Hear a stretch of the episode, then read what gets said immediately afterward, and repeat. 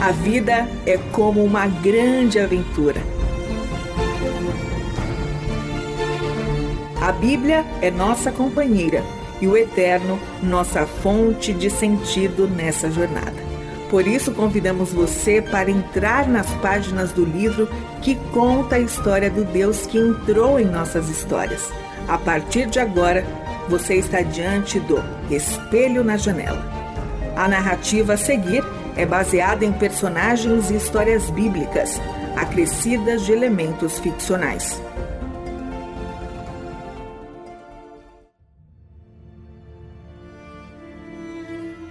Moisés está de pé nas campinas da terra de Moabe, pregando a todo o povo de Israel reunido diante dele. Moisés já está velho, perto de sua partida. Os preparativos para o seu sucessor já estão feitos. Há uma grande expectativa e apreensão sobre o que estava por vir. Este é o quadragésimo ano desde que saíram do Egito. Tempo demais já se passou a maioria do povo que foi libertado pelo Eterno das terras do Faraó morreu no deserto. Será que finalmente Deus cumprirá a promessa e nos conduzirá para a terra que prometeu aos nossos antepassados? Como será a nossa entrada nessa terra que é habitada por povos fortes e que não nos entregarão a sua cidade sem lutar?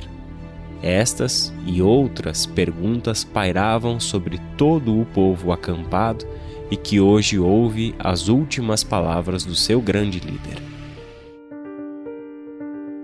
A idade avançada de um homem que anda com o Eterno não é mero lembrete de que a morte se aproxima.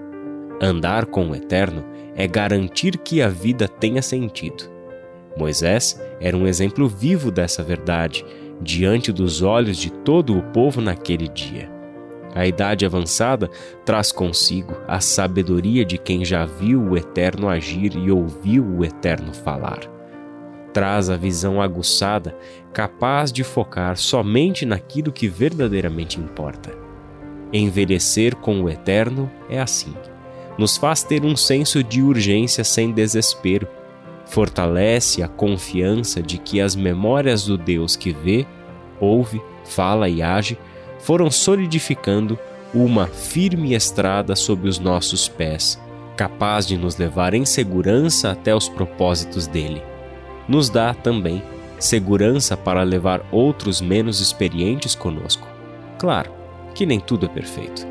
A idade avançada não nos imuniza contra os erros, porém, é de se esperar que cheguemos lá mais alertas quanto a eles. Isso se de fato caminhamos com o Eterno ao longo da vida.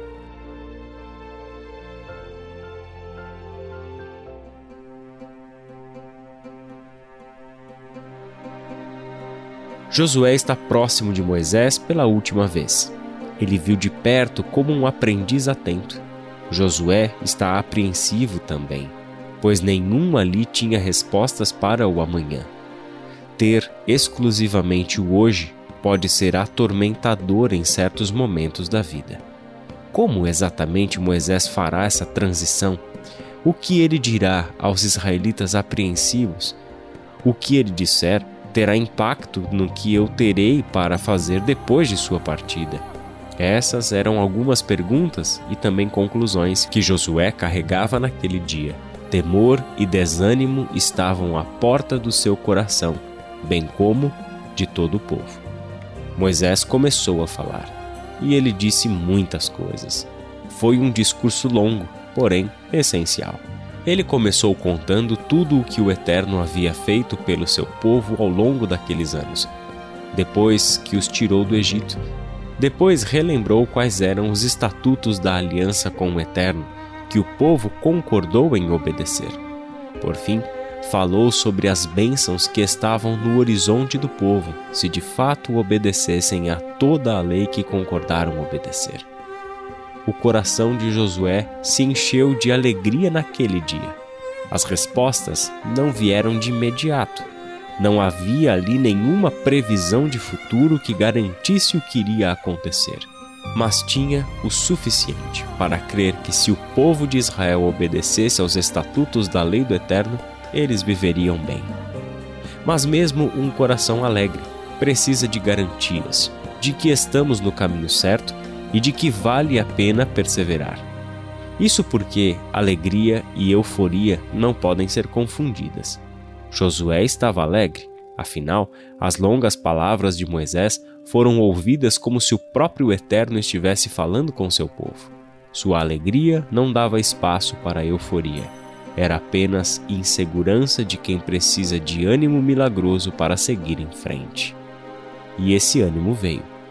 Bom, excelente ânimo.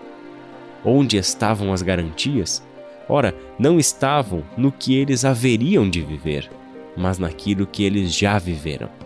As palavras foram ouvidas com atenção. Só que uma em especial grudou no coração de Josué. Foi quando Moisés contou ao povo do motivo de o Eterno ter os tirado do Egito e conduzido-os pelo deserto durante 40 anos. Ali estava diante do povo a verdade explícita e sem contornos. Moisés afirmou: Lembrem-se de como o Senhor, o seu Deus, os conduziu por todo o caminho no deserto. Durante estes quarenta anos, para humilhá-los e pô-los à prova, a fim de conhecer suas intenções, se iriam obedecer aos seus mandamentos ou não. Assim, ele os humilhou e os deixou passar fome. Prova, humilhação, fome. Quantos dias de luta e sofrimento enfrentamos?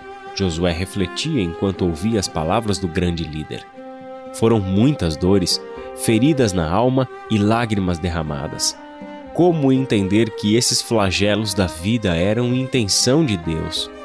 Só restaria o desespero e rancor se o povo não compreendesse que o Senhor tinha um propósito maior. Pois ouvir a afirmação de que o Senhor foi quem conduziu eles ao sofrimento era tremendamente doloroso.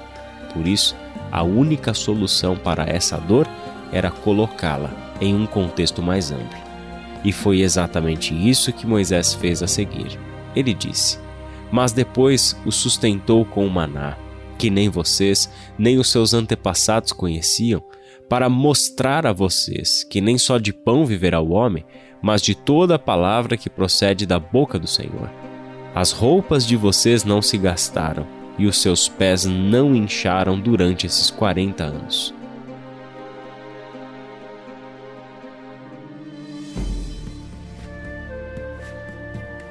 O maná, a palavra que procede da boca do Eterno, as roupas, os pés. Não foram anos apenas de sofrimento. O Eterno os visitou no sofrimento.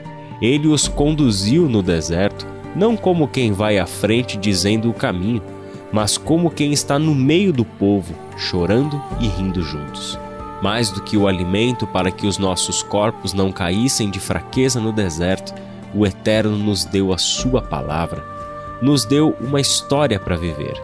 Nessa história do Eterno, nós poderíamos verdadeiramente viver. Josué então pensou sobre como ele deveria entender a relação do Eterno com o seu povo. Ele lembrou que o Senhor os havia libertado do Egito, a terra do Faraó. Agora era o Eterno quem os conduziria ao futuro, assim como os conduziu do passado até aquele dia. É certo que o Eterno não era como o Faraó. Quem então é o Eterno para nós? Moisés continua a falar: Saibam, pois, em seu coração que, assim como um homem disciplina o seu filho, da mesma forma, o Senhor, o seu Deus, os disciplina. A resposta que Josué buscava estava nessas palavras de Moisés. O Eterno é o Pai que cuida, disciplina, sustenta e ama os seus filhos. Ele é Pai e nós somos os seus filhos e filhas. O Eterno não deixou de ser nosso Senhor e Deus, mas esses 40 anos mostraram que ele é Senhor e Deus completamente diferente de todos os outros senhores e deuses que eles conheceram no Egito. Ele é Senhor e Deus enquanto é Pai, cujo amor leal e a sua misericórdia nos alcançam. É Pai porque forma os seus filhos na obediência às suas leis, porque deseja que eles vivam abundantemente.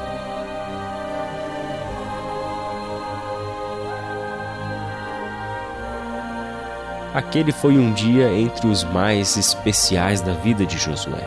Ouvir aquelas palavras de Moisés, como palavras do próprio Deus ao seu povo, foi consolador e encorajador.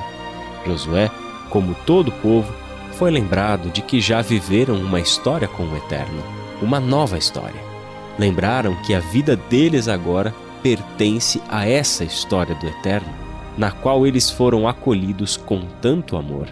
Josué se lembrou de uma antiga oração de Moisés que dizia assim: Senhor, tu és o nosso refúgio, sempre, de geração em geração. Antes de nascerem os montes e de criares a terra e o mundo, de eternidade a eternidade, tu és Deus.